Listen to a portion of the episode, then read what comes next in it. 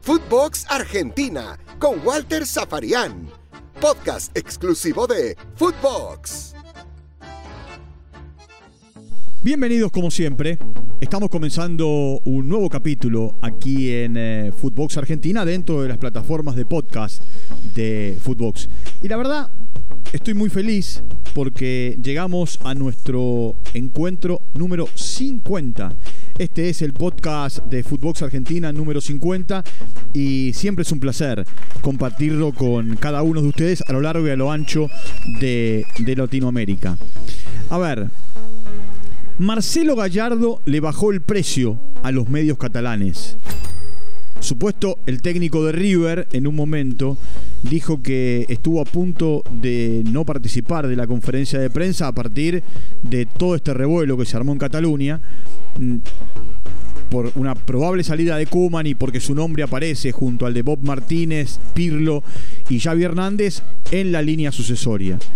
Eh, Gallardo tiene muy claro, primero tiene muy claro su amor por River y después tiene muy claro que eh, este es el momento en el que primero debe estar enfocado en lo que viene. Lo que viene es Boca y lo que viene es la parte final del campeonato, la segunda mitad del campeonato. Y él tiene entre ceja y ceja eh, el hecho de poder ganar el torneo doméstico que hasta acá se le ha negado. Ha ganado Copa Argentina, Recopa, eh, Recopa Sudamericana, Recopa Argentina, ha ganado la, eh, a ver, la Copa Libertadores en dos oportunidades, la Sudamericana, la Suruga, pero se le niega el, el campeonato local.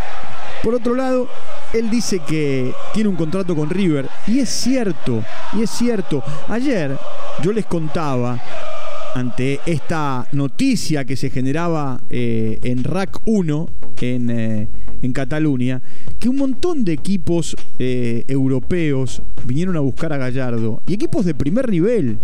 Y él les dijo que no. ¿Por qué? Porque él tiene palabra, tiene un contrato con River y porque, como les dije recién, su amor por River supera todo. Lleva siete años a cargo de River. Es mucho tiempo. No hay casi antecedentes de entrenadores que hayan estado tanto tiempo al frente de un equipo. Pero ya no solo en River, en el fútbol argentino.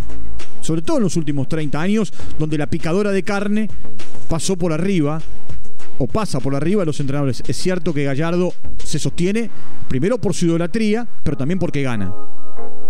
Por otro lado, él dice que llegan en igualdad de condiciones los dos equipos. Y yo estoy de acuerdo, porque los dos vienen en levantada en este último tiempo, los dos vienen de ganar en su última presentación, y los dos han encontrado el funcionamiento de equipo que, bueno, por lo menos a priori tanto Gallardo como Bataglia pretenden.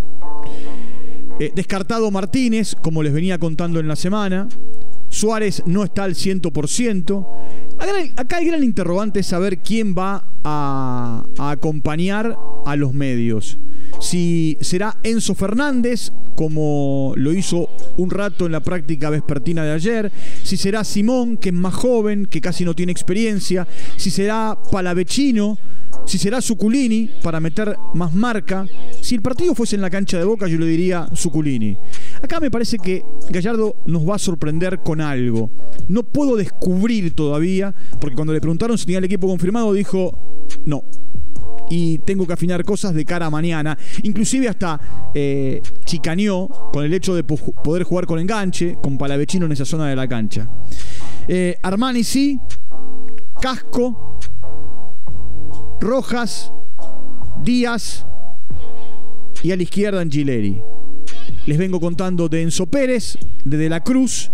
Hay toda esta duda que a mí se me plantea entre los tantos nombres que les acabo de dar. Eh, Enzo Fernández, Palavecino, Suculini, Simón, Carrascal y, adelante Brian Romero y, y Álvarez. De hecho, esa fue la dupla que probó en la práctica de ayer por la tarde en el Monumental. Lo de Boca, a ver, parecía que iba para un lado y da la sensación que va a terminar yendo para el otro. No por el esquema, porque no va a jugar 4-4-2, o por lo menos no probó, eh, ni ayer ni hoy 4-4-2, probó 4, 4-3-1-2, eh, pero cambió los nombres. A ver, sí o sí, Rossi en el arco, en eh, la zona defensiva, una defensa que sale de memoria, inclusive el técnico del seleccionado habló muy bien de los dos centrales de Boca. Eh, de un lado va a jugar Advíncula y del otro lado va a jugar eh, Fabra. Por adentro el capitán izquierdos y Marcos Rojo. Delante de ellos Campuzano. Y de un lado Almendra. Ayer el técnico había probado con Medina. Eh, y bueno, hoy probó con Pulpo González. Y da la sensación que Pulpo González a esta hora saca una ventaja.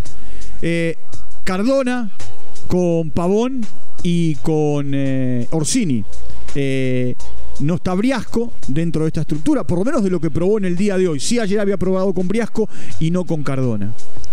Eh, a ver, un par de cosas más.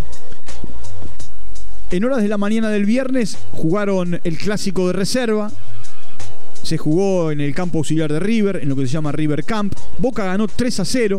Hubo en un momento hubo un pequeño escandalete en el minuto 27 del segundo tiempo. Eh, después el árbitro con un par de amarillas acomodó todo. Eh, Boca ganó 3 a 0 con un gran gol de Ceballos, gran gol de Ceballos para el 1 a 0. Después un gol de Taborda entrando desde atrás y acompañando la jugada por detrás de la línea de la pelota, eh, porque a primer golpe parecía que estaba inhabilitado, pero no, estaba habilitadísimo el centro delantero de Boca.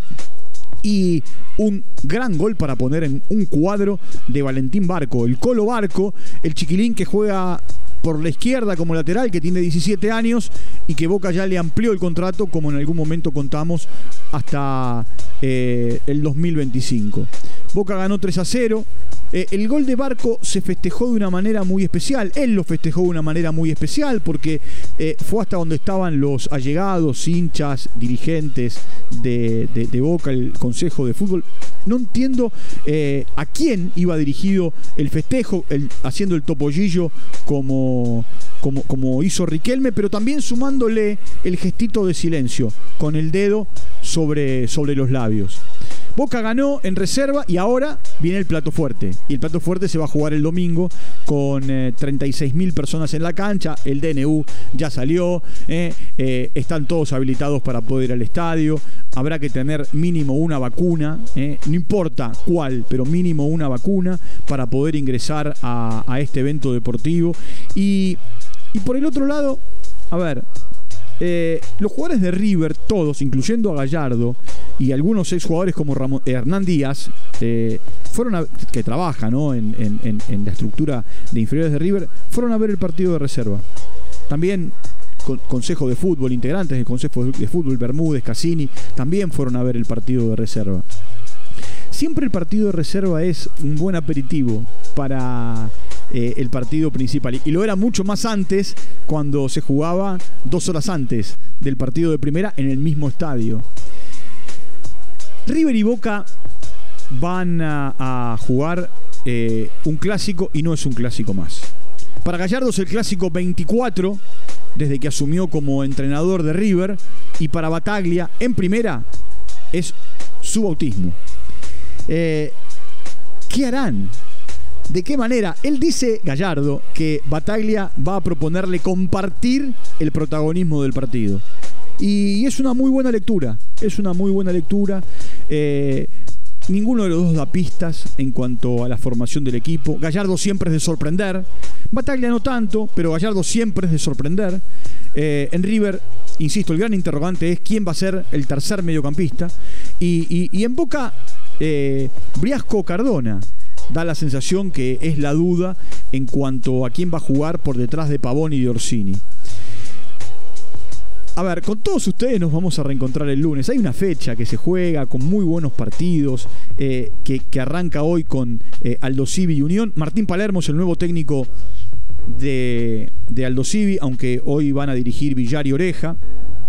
Eh, dos exjugadores de gimnasia que están trabajando en las divisiones menores de, de, Civi. Eh, y, Tato Moset también no va a eh, tener a cargo el equipo en Unión. Y el nuevo técnico de Unión es Munúa, Gustavo Munúa, el ex técnico de Liga de Quito, de Nacional de Montevideo, que anduvo por el fútbol español.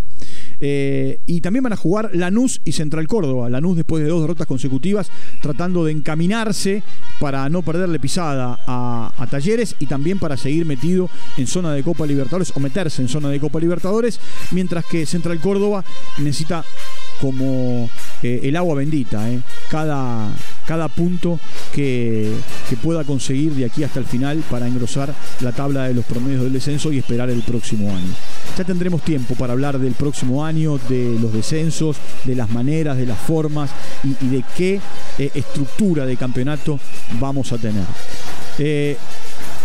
Estamos todos, o por lo menos yo estoy muy entusiasmado, vuelve el público al fútbol argentino. Y eh, hay mucho movimiento, mucha actividad en los clubes. Eh, con Gallardo volvió la conferencia presencial para el periodismo, ya no virtual. De hecho, él dijo, me pone bien porque puedo verlos, verlos a la cara, verle los ojos eh, y no eh, por medio de una computadora. Nos vamos a reencontrar el, el, lunes ya para hablar de este partido y también para hablar del seleccionado argentino que tiene un nuevo convocado, que es Facundo Medina, el jugador que pasó por River, se inició en River, pasó por Talleres y que hoy está en el Lens, teniendo en cuenta la lesión en el tobillo de, de Marcos Acuña. El lunes nos vamos a reencontrar para hablar del Superclásico, para hablar de la fecha y ya para calentar motores de cara a lo que va a ser el primero de los tres partidos de la Argentina el próximo jueves ante Paraguay en Asunción. Como les digo siempre, muchas gracias por su compañía. Nos vamos a reencontrar en cualquier momento. Entra a Spotify, hágame caso. Es una muy buena sugerencia para seguir eh, Footbox Argentina, para seguir a Footbox y para tener lo que hacen mis amigos, mis amigas, mis compañeros, mis compañeras a lo largo y a lo ancho de todo Latinoamérica. Un fuerte abrazo, buen fin de semana y nos reencontramos en cualquier momento. Chao, hasta la próxima. Footbox Argentina con Walter Zafarian, podcast exclusivo de Footbox.